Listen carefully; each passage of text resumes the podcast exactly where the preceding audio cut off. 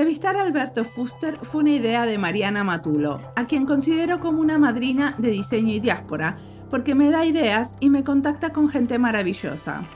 Gracias, Mariana. Alberto Fuster es rector de la Escuela Elisaba en Barcelona y nos va a contar cómo esta escuela privada se posicionó en su rol de trabajar para la innovación social, las oportunidades que abren a los estudiantes y cómo se crea un espacio de aprendizaje abierto que se dedica a crear interacciones de calidad.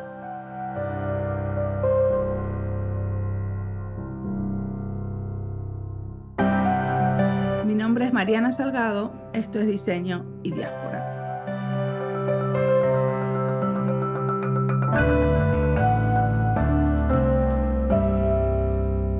Soy Albert Fusté, soy arquitecto y director académico de la Escuela Elisaba, Escuela de Diseño de Barcelona, España.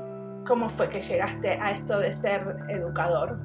Bueno, siempre me atrajo mucho la, la, educación, la docencia, me interesaba mucho leer, siempre participaba, intentaba participar incluso cuando yo estaba aprendiendo, pues en pequeñas intervenciones y, y eso, eh, hay algo muy humano, muy directo y muy pasional que arrastra el hecho de, educar que, me puede. Hay pocas cosas en, la vida que me concentren tanto la energía y me generen la, la armonía que me genera el estar en un entorno de aprendizaje. Y decime, ¿y tenés todavía contacto con los alumnos? O porque con la posición que tenés, muchos pensarías que también tenés mucho trabajo administrativo.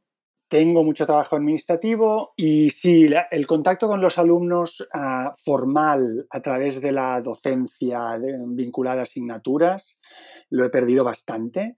Doy evidentemente alguna charla, alguna presentación, algún seminario, pero sí que tengo, y en mi posición aquí en Elisaba, tengo un, o sea, mi, visión del aprendizaje es muy abierta, creo. El alumno o la alumna forma, e, ese es un viaje del alumno y de la alumna, es un viaje suyo, es una experiencia suya y el rol de la institución y todas las personas que formamos parte de ella es acompañar este viaje, forzarlo, a, motivarlo. Y, allí me siento muy en contacto, desde los pasillos a cuestiones muy puntuales que me ven a preguntar, a esta sensación de estar moviéndome con el alumnado, aunque no sea con la docencia estructurada que pasa en una clase asignatura.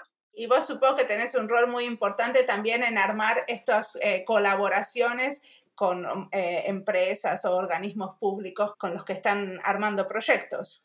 Sí, sí, sí. De hecho, como responsable de, los dos grados y del máster de investigación, tengo este, este, reto que es en parte también una propuesta educativa. Últimamente, cuando hablamos de qué es una escuela de diseño en el siglo XXI, siempre suelo citar el concepto de, utilizar el concepto de hub de conexiones, de un nodo de conexiones, conexiones a mi entender con personas y entornos de la mejor calidad posible. Y entonces dentro de este hub de conexiones, y por eso reforzaba el concepto de aprendizaje, hemos abandonado un poco la centralidad del aula y de la asignatura por una cosa mucho más fluida eh, y participada por todos, por instituciones, por empresas, por ONGs, por asociaciones vecinales. Y otra cosa muy importante que estamos, de hecho la estamos descubriendo, es que antes en, el aprendizaje y seguramente por la, tradición pedagógica española había una cierta idea de, formalización y de retención, es decir, había un proceso cronológico que el alumno al principio debía escuchar al profesor, quizá el segundo año debía participar de alguna actividad y quizá el tercer año ya salía de la escuela y veía el mundo, ¿no? Y ahora nos damos cuenta que esto, que los alumnos entran y quieren tener esta, este contacto con el mundo, lo que ellos llaman el mundo real, desde el momento en que entran a la escuela. No, no pueden entender esta especie como de incubadora, del momento de educación como una especie de incubadora aislada que te prepara a un futuro que ya vendrá. Claro. Y bueno, pero como todo esto, ¿cómo se articula? Porque tienen, tienen que tener como algunas prioridades. Bueno, en este momento queremos hacer más proyectos de innovación social. En este momento queremos tener más proyectos de otro tipo, porque supongo que no es aleatorio que aparezcan los proyectos con una organización y no con otra. No, no lo es y no es eh, nada fácil, podríamos decir, no es evidente. Y no es evidente en este caso y específicamente de la escuela, ah, por ser una escuela la que es y por ser una escuela de diseño, no surge fácil, primero porque las escuelas de diseño no son naturalmente percibidas como un partner de estas cosas. Es cierto que hace 20, 25 años que, estamos trabajando en la innovación social, pero sorprende y porque esperan del diseño aquella cosa que fue más el diseño del siglo XX, formal, vinculado con la empresa o con la comunicación. Y esa es una primera cosa que hay que romper. Y segundo, que en nuestro caso somos una escuela privada y tenemos que vencer un segundo prejuicio, que es aquel de, bueno, bueno, pero vosotros, ¿de qué vais a entrar en contacto pues, con un colectivo necesitado, con un entorno en riesgo, etcétera, etcétera? Y estos son dos prejuicios con los que estamos lidiando día a día, más que prejuicios con dos realidades que no quiero, que son reales, ¿eh? que son 100% fundamentadas. A partir de aquí hemos hecho un trabajo muy potente de posicionarnos, es decir, de escuchar, de tratar de generar espacios de interacción, de comunicación, de comprensión mutua. Y eso en los 10 años que llevo yo aquí, pues lo hemos ido haciendo de manera incremental. Y pongo ejemplos.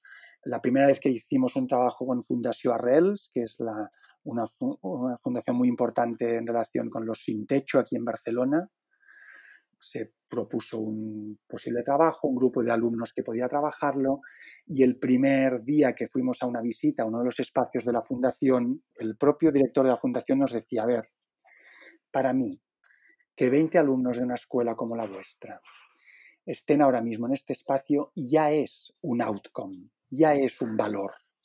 Si luego el proyecto va bien y si luego además de lo que hacéis podemos sacar algo, y entonces esta cosa ha sido un fruto de mucho trabajo.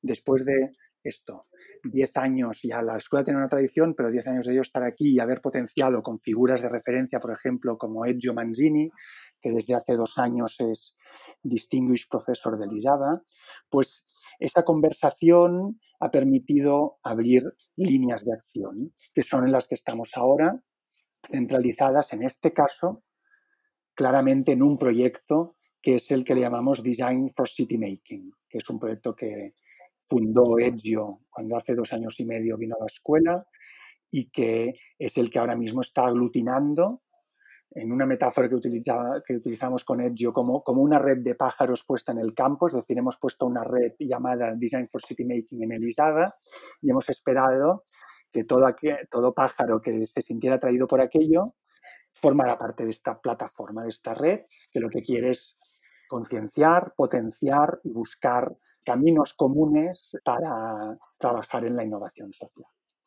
Para, a ver, explícamelo como más fácil. Yo soy un nuevo estudiante de Elisaba y entonces, ¿cómo, ¿cómo empieza todo esto? ¿Cómo me entero? ¿Cómo sé que existe esta red? ¿Y cómo hago? Pues esta red mm, existe de una manera muy transversal, por, e, por, eso no está ni vinculada a investigación, ni a un grado, ni a un máster, sino que es una red transversal, es una plataforma que aglutina todas las iniciativas de innovación social, que también es una palabra que podemos mm, reflexionar sobre ella, pero de innovación social así conocida, que están generándose en la escuela. De primero a investigación, pasando por másters, de ingeniería, diseño gráfico, de diseño de espacio. Y entonces el alumno lo que ve es que en alguna de esas asignaturas formales o en algún call abierto, de los cuales cada vez hacemos más, fruto de esta visión de la docencia, proyecto con Fundació Arrels, proyecto con la Asociación de Vecinos del Barrio Gótico, que es el barrio central de Barcelona en el que se encuentra la escuela. Proyecto de innovación social para repensar la Rambla, proyecto de todas estas cosas, lo ve y se lanza a participar de ello de una manera que, que pueda tener muchos grados de intensidad, desde el alumno que se lo toma porque le ha tocado en la asignatura y ya está, y ahí se queda, al alumno que a partir de esa iniciativa enfoca por completo su experiencia de aprendizaje en la escuela en proyectos que tienen esta visión. Y allí es donde de, manera muy atractiva o atrayente pues nos han pasado cosas como que alumnos que en segundo han ido a, un, a una estancia que hacemos en Senegal para entrar en contacto con artesanos y diseñadores de este país africano, acaban al cabo de tres años haciendo su trabajo fin de grado con grupos de migrantes senegaleses que viven en Barcelona en un proyecto de clarísimo enfoque de innovación social, con lo cual eso es, como, una, es como una capa, una plataforma paralela al aprendizaje, digamos, formal que hemos abierto en la escuela y en la que potenciamos y promovemos que participe todo aquel que quiera, cualquiera que sea el nivel de formación en el que se encuentra. Y entonces, o sea, ustedes le dan una cantidad de créditos a los alumnos por participar en estos proyectos que se cruzan y que son, supongo que son interdisciplinarios entre las carreras. Sí, depende del formato. Los créditos suelen ir asociados a una asignatura, pero muchas veces, y aquí es, un, es una cosa casi casi de ordenación académica, nos hemos reservado una gran parte de la docencia no vinculada a créditos. Es decir, al alumno le decimos, de todo lo que tú harás en esta escuela, una gran parte está vinculada a los créditos formalizados por el plan de estudios. Pero hay otra masa que quizás la mejor, la más apasionante, la más motivadora, la más real, que no está vinculada a créditos, que es tu formación. Y eso, que es un mensaje que en el entorno universitario español era difícil, pues los alumnos lo han ido asumiendo. No todos, ¿eh? porque Elisaba es una escuela, por ejemplo, con mucho contacto empresarial y hay alumnos que este plus lo enfocan a proyectos 100%, digamos, comerciales o de valor mercantil, claro. ¿eh? Pero hay otros que lo hacen desde experiencias más personales y otros que escogen este camino de Design for City Making y de esta plataforma de proyectos de innovación social. O sea que ustedes tienen también como una serie de trabajos de maestría, por ejemplo, o de doctorados que forman parte y que suceden en esta plataforma. O sea, sí, trabajos de doctorado y de maestría, también trabajos fin de grado, pero también iniciativas emergentes que le proponemos a los alumnos que no están vinculadas a ninguna asignatura ni a ningún crédito docente, y que se las proponemos por el valor intrínseco que tienen. Y como decía, estas iniciativas algunas son pues con Adidas o con el Ayuntamiento de Barcelona, pero otras son con una ONG o con un colectivo de migrantes senegaleses que recoge chatarra en Barcelona. Y ese mensaje es muy potente porque tiene porque entonces cuando el alumno se vincula a estas iniciativas lo hace por una clarísima motivación personal.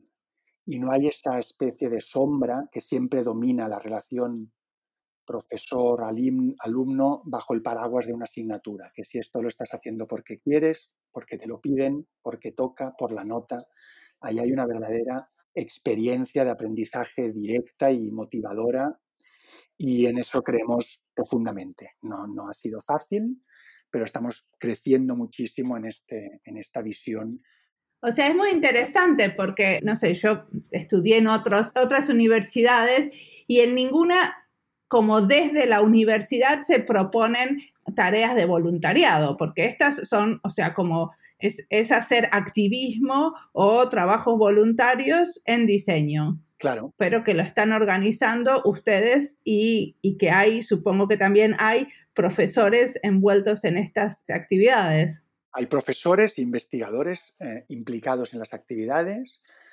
No es exactamente voluntariado, es decir, hay una parte, e, y, ese fue un, el primer proyecto de innovación social que llevé yo en la escuela hace 10 años cuando empecé como jefe de estudios, antes de ser director académico, fue con la Asociación de Vecinos del Barrio Gótico, como que te comentaba.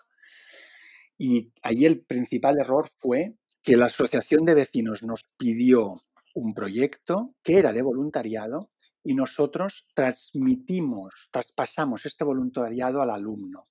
Y el voluntariado es una decisión personal, no se puede tercializar, por decirlo de alguna manera, el voluntariado.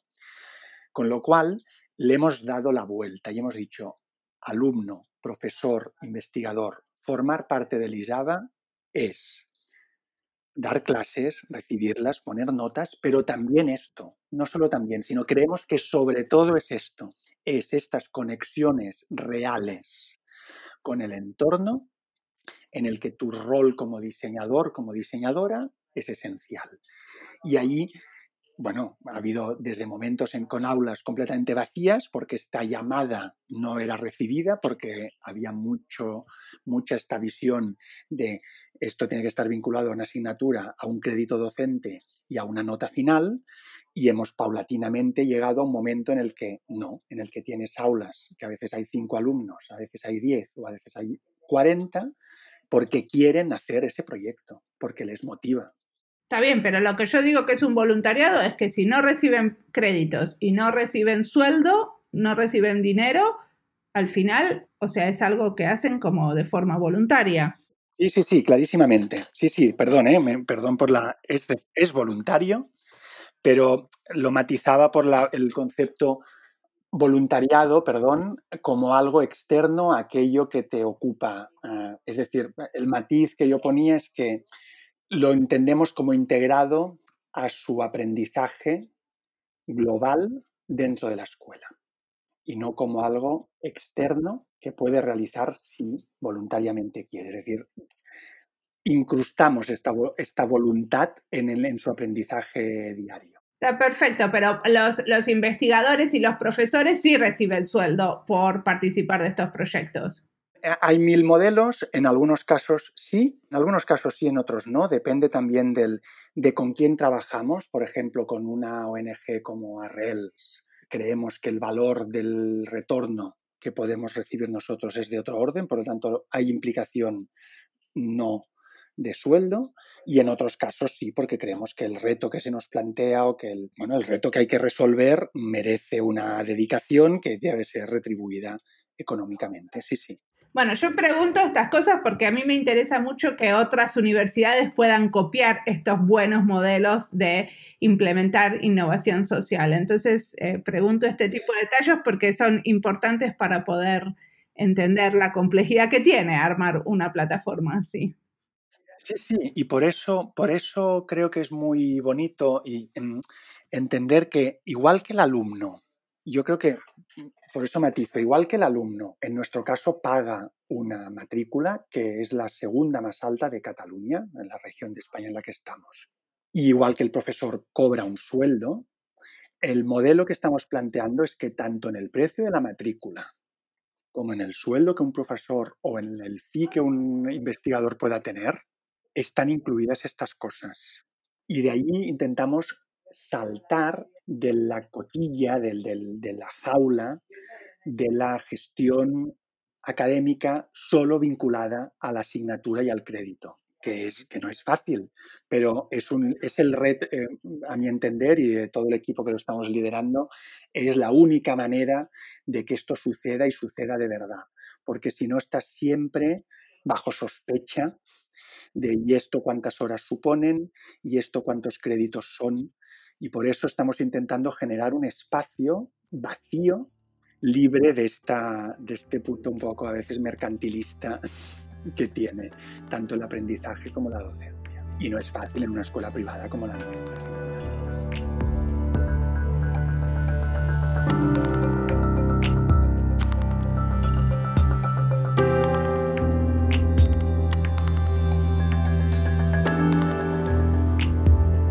Alberto nos cuenta que intentan generar un espacio libre de mercantilismo, donde los alumnos no estén preocupados por la nota y el crédito. De alguna manera, siento que hacer cosas libres de mercantilismo, como este podcast, es parte de un privilegio que tenemos algunos. No todos podemos dedicarle a proyectos que no nos reporten un ingreso por mes. Por eso, los que sí podemos, tenemos. Es parte de un compromiso social porque tengo la posibilidad de tener un trabajo que cubre las necesidades de mi familia y me queda resto, entonces lo dedico a algo que creo que vale la pena. En mi caso, el diseño social.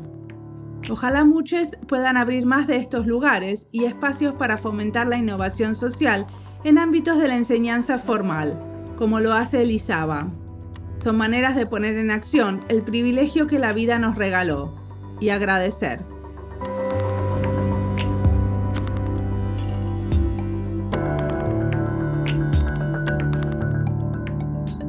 Sigamos escuchando Alberto.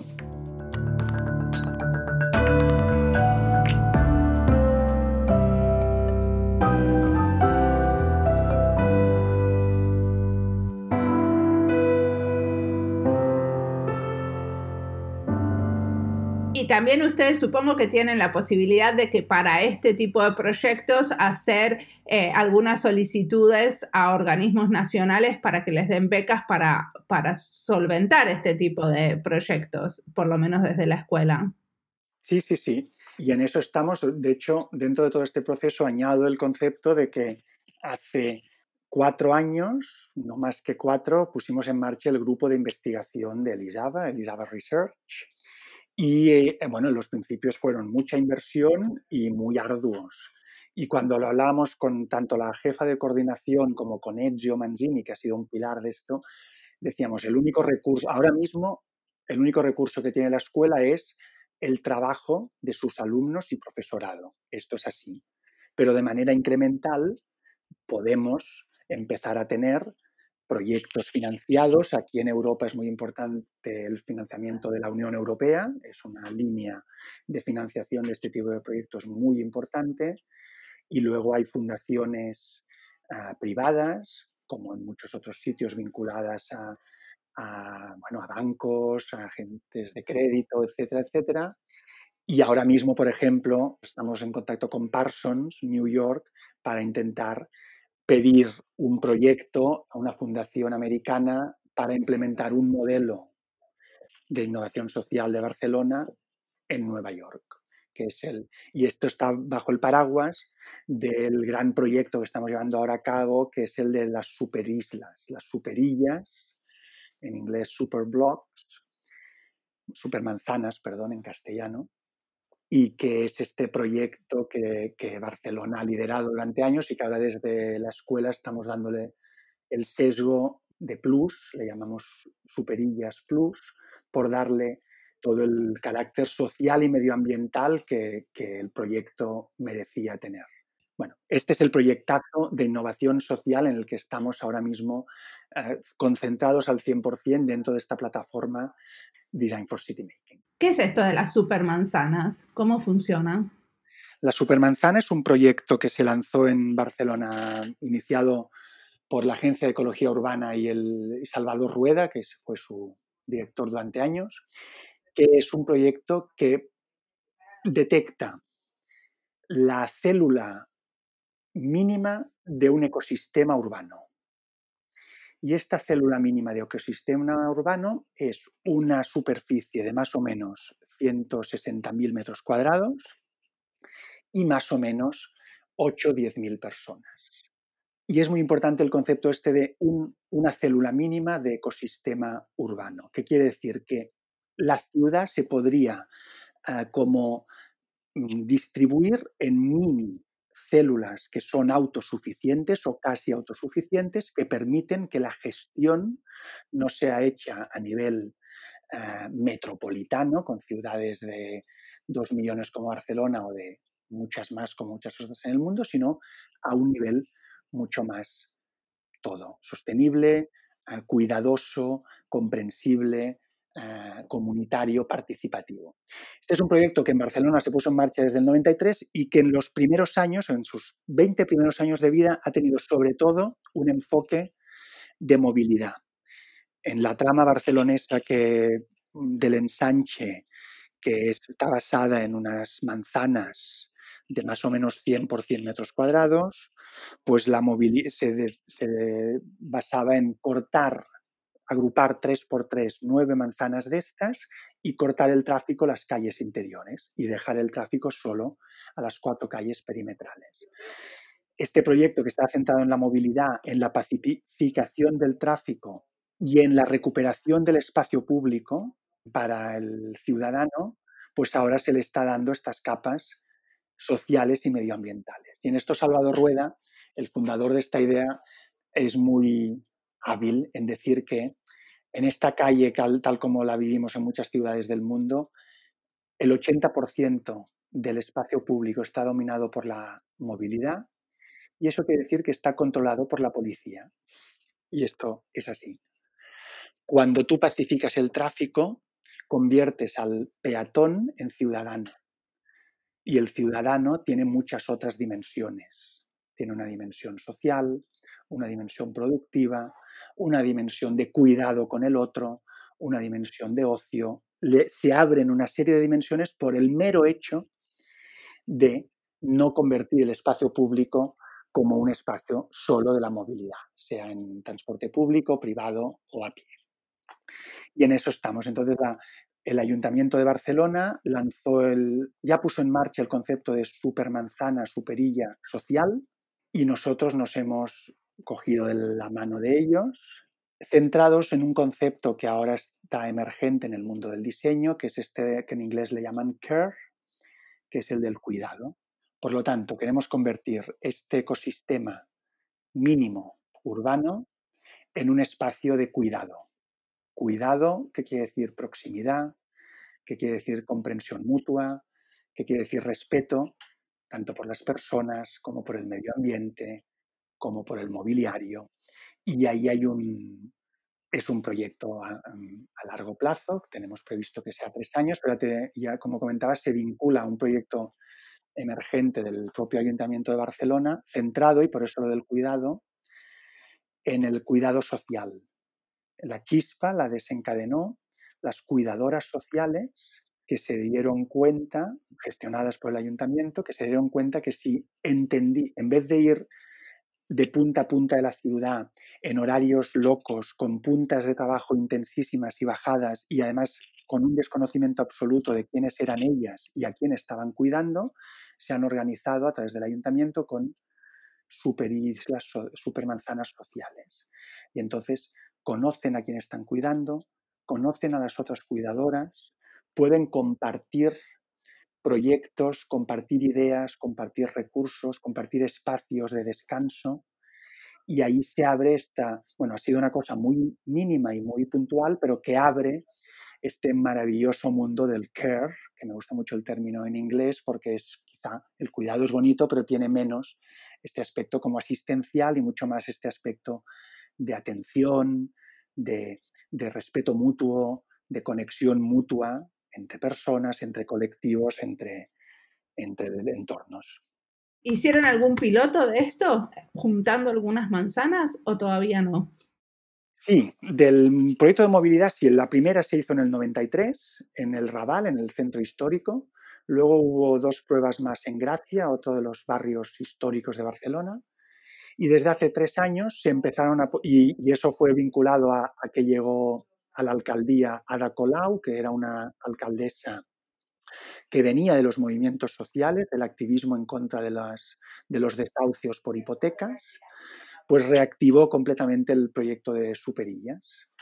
Y entonces se, han ido haciendo pues una primer, un cuarto proyecto en Poblenou, ya en manzanas del tipo ensanche, que son las típicas estas que decía, y se han ido haciendo, yo creo que ahora se llevan unas 10, y la voluntad es ampliarlo.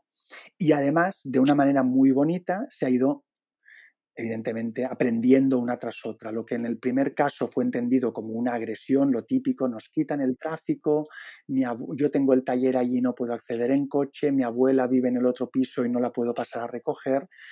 Se ha ido añadiendo capas de participación y ahora ya también desde el ayuntamiento de esta atención mm, por la salud y por el medio ambiente, eh, que le están dando capas y ahora estamos en ello. Eh, el ayuntamiento, los, el Departamento de Derechos Sociales, yo creo que hace un año que está trabajando sobre este concepto de eh, supermanzana social y ahora se empezará a trabajar en cómo este modelo se suma al más físico de pacificación del tráfico y de grandes islas. Sí, sí, es un proyecto que está plenamente en marcha y que, como decía, en este proyecto que estamos intentando conseguir con Parsons, la idea es absorber ideas de este modelo que en Barcelona está funcionando y ver cómo podría funcionar en una ciudad con otras características como es Nueva York.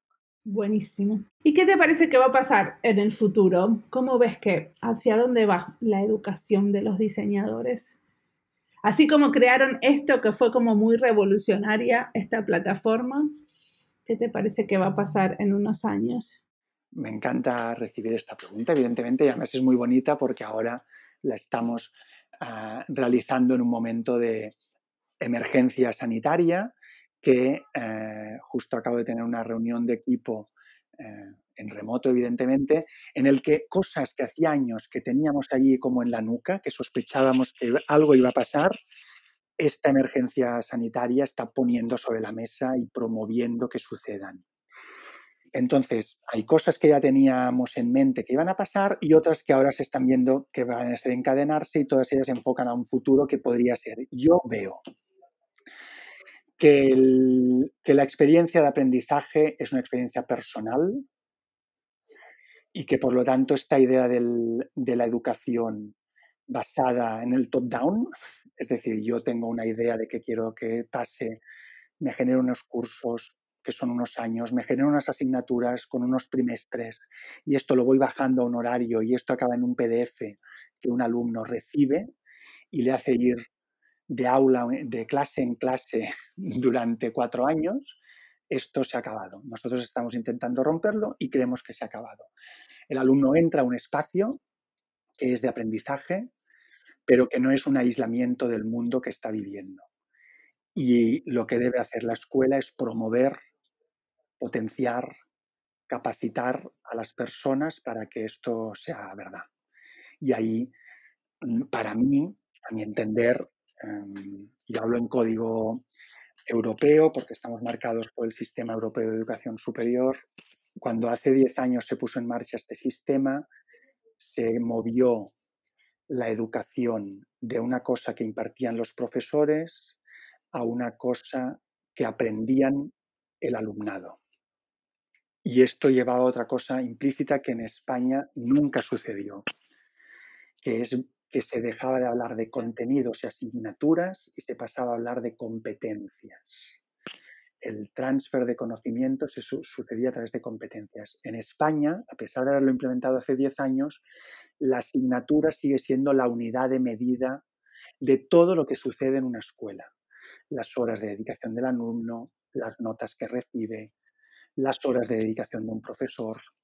Y yo en la escuela llevábamos años intentando romper este módulo y ahora yo creo que esta situación de emergencia, la docencia en remoto, todo esto que está pasando nos está abriendo finalmente el camino a que la asignatura deje de serlo. Y como ejemplo, hay una escuela en Karlsruhe, hay, muchos modelos en Europa muy potentes, ¿no? Eh, escuelas que no tienen notas, escuelas que no tienen asignaturas, escuelas que no tienen aulas, hay un modelo que a mí me atrae mucho, cuyo director es Peter Sloterdijk, el filósofo, que no es poca cosa, que es en Karlsruhe, la Escuela de Artes de Karlsruhe, en el que, por lo que me cuentan, porque yo no he vivido directamente como experiencia, tú entras allí y puedes entrar con un proyecto, uno. Yo entro en esta escuela y durante tres años obtendré un título, pero quiero hacer un proyecto lo defiendes, lo propones, hay altos números de ratios de aplicantes frente a admitidos, pero cuando tú entras allí, tú puedes hacer un proyecto que es tu proyecto vital y el rol de la escuela es hacer que aquello suceda y al final darte un título porque aquello ha sucedido. Y en cambio esta idea muy tradicional, quizá cristiana o católica, de clase, clase, clase, nota, nota, nota, siguiente curso, clase, clase, clase. Yo a veces les pregunto a mis profesores, si en vez de 50 asignaturas les hubiéramos decidido poner 180 asignaturas, seguro que algunas las suspendían y seguro que les podíamos hacer repetir. Pensar que la asignatura tiene valor en sí, en el aprendizaje, me parece muy, muy antiguo. ¿Y te parece que esto es completamente independiente de la cantidad de alumnos? Porque, por ejemplo, hoy hablaba con una colega argentina que tiene una clase 100 alumnos. ¿A vos te parece que con esas, esos tamaños de clase igual se puede tomar estos modelos? Ah, evidentemente no, no es igual.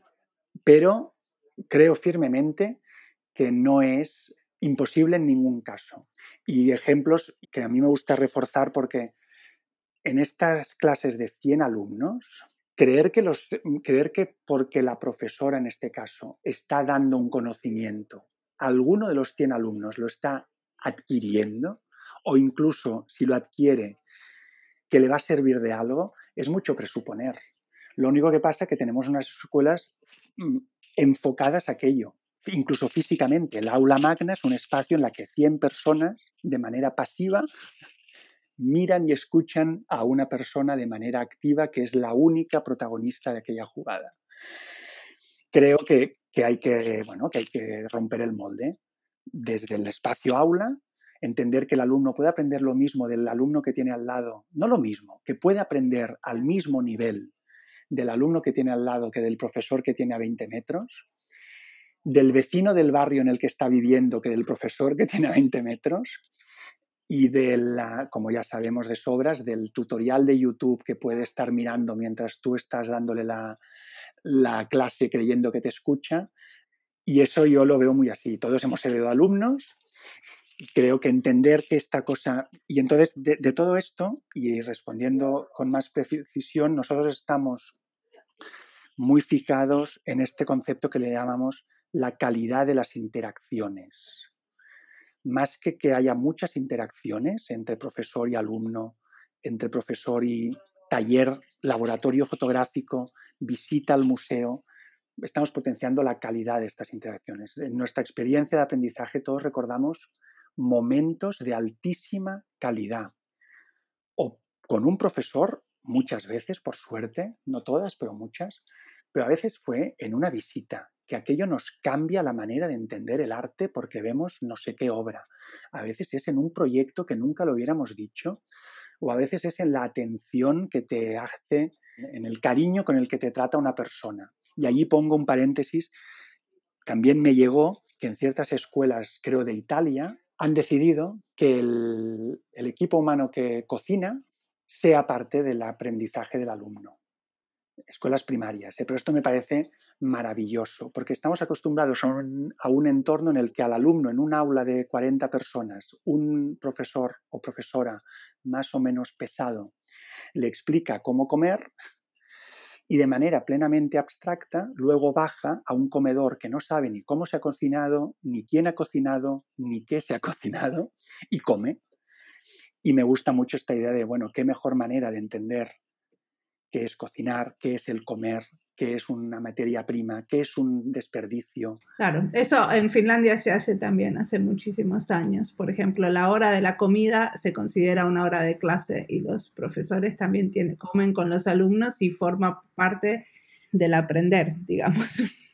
Pues estas, bueno, el caso de Finlandia, que evidentemente están a años luz de cosas de estas que yo estoy diciendo desde Barcelona, no, no, no, pero eso que el personal de la cocina forme parte de, eso, eso es muy innovador, definitivamente. Sí, sí, y sobre todo que tiene que ver, eh, y repito, eh, conecto con esta pregunta de, partida que era, evidentemente las ratios profesor-alumno son muy difíciles, pero poniendo este ejemplo, no sé de qué, de qué escuela es esta persona, pero yo por suerte pude estar una vez en la FADU de Buenos Aires y eso es una fiesta. Y esa fiesta que yo viví, que hice un taller con 10 alumnos, esa fiesta creo que hay que asumir que está mucho más allá de lo que un profesor puede impartir en clase, en la clase asignatura tradicional.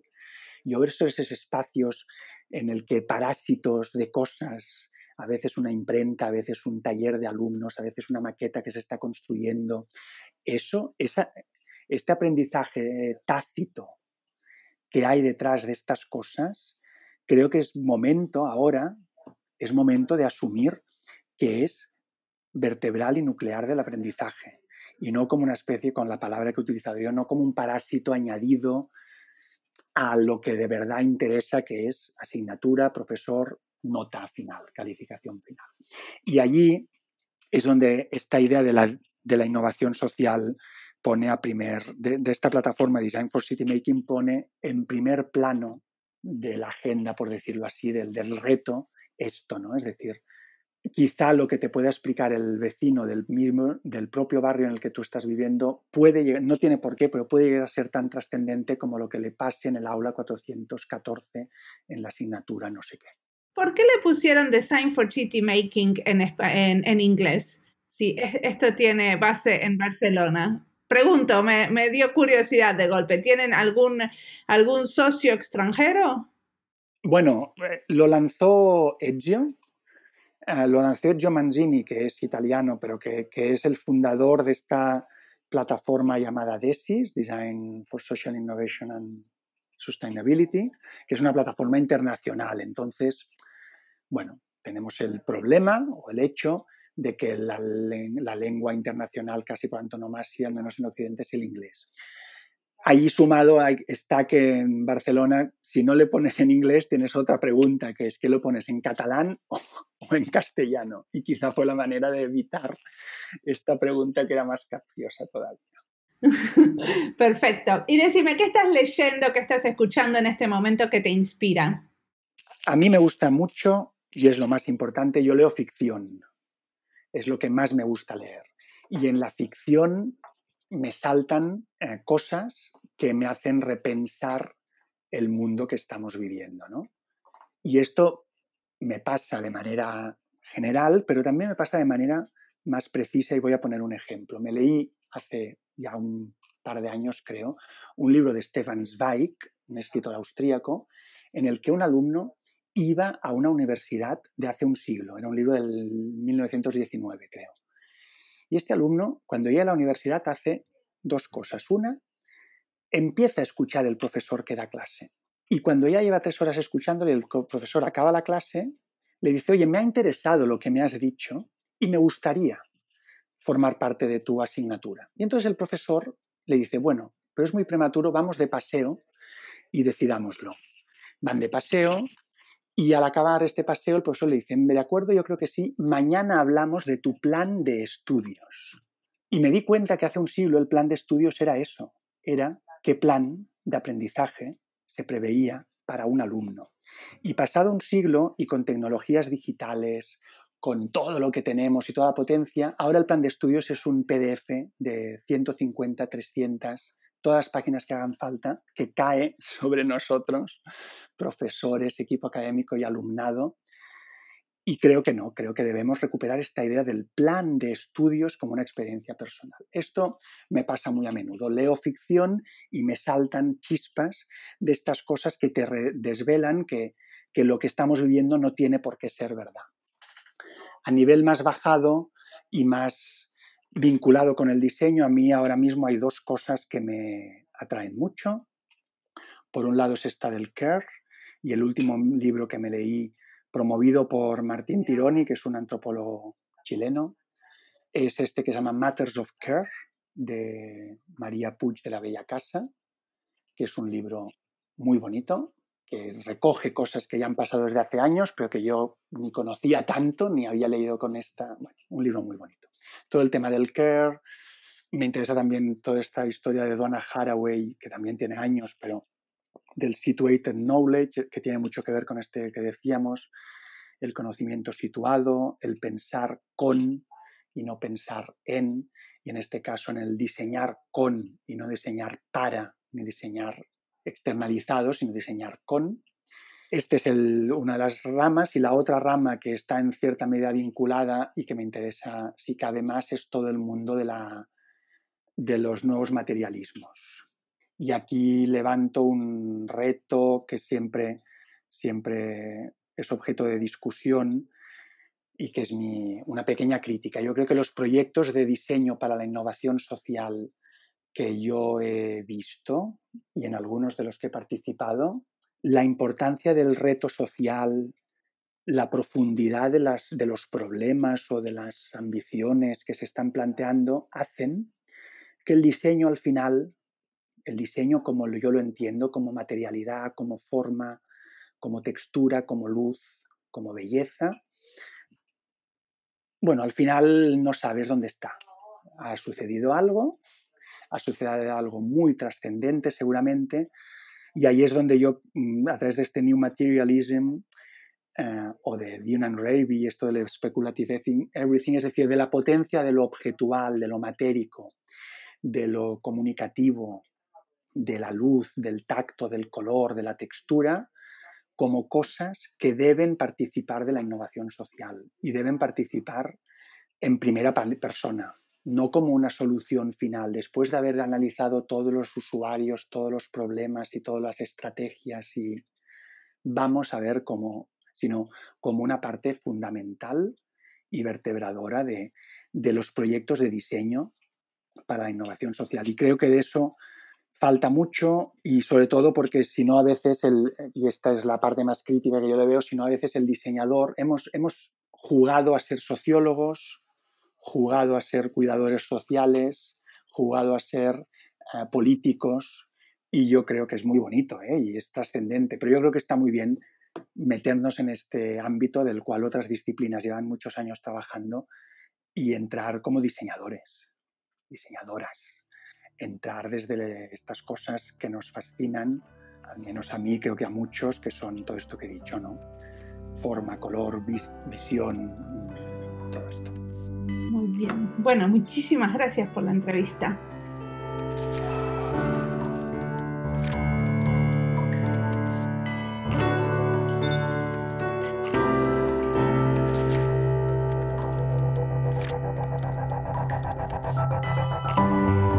nos recuerda la importancia de la calidad de las interacciones, porque lo que terminamos recordando es el cariño con que te trata una persona. Y cuando alguien habla de cariño, en el contexto de la enseñanza de diseño, se abren muchas preguntas. ¿Cómo diseñamos una currícula con cariño? ¿Cómo respetamos los tiempos de cada alumno? ¿Cómo diseñamos las interacciones entre alumnos? o entre alumnos y profesores para permitir estar presentes, escuchar y entender al otro.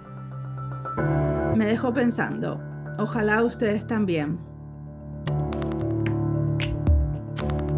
En el próximo episodio de esta serie, la serie de educadores en diseño que tenemos los lunes, vamos a charlar con María Rogal, una profesora que enseña diseño en la Universidad de Florida. A ella le interesa entender qué podemos aprender de nuestras interacciones con la gente en el contexto y trabaja con diferentes comunidades indígenas en Estados Unidos y Latinoamérica. Como siempre, la música del podcast es de Antonio Zimmerman. La producción del podcast es de Andy Fechi. El diseño de sonido es de Julián Pereira. Este podcast está publicado con licencias de Creative Commons con Attributions. Esto fue Diseño y Diáspora. Pueden seguirnos en nuestras redes sociales, en Twitter o Instagram, o visitar nuestra página web diseñoydiaspora.org. No olviden recomendarnos. Nos escuchamos en la próxima.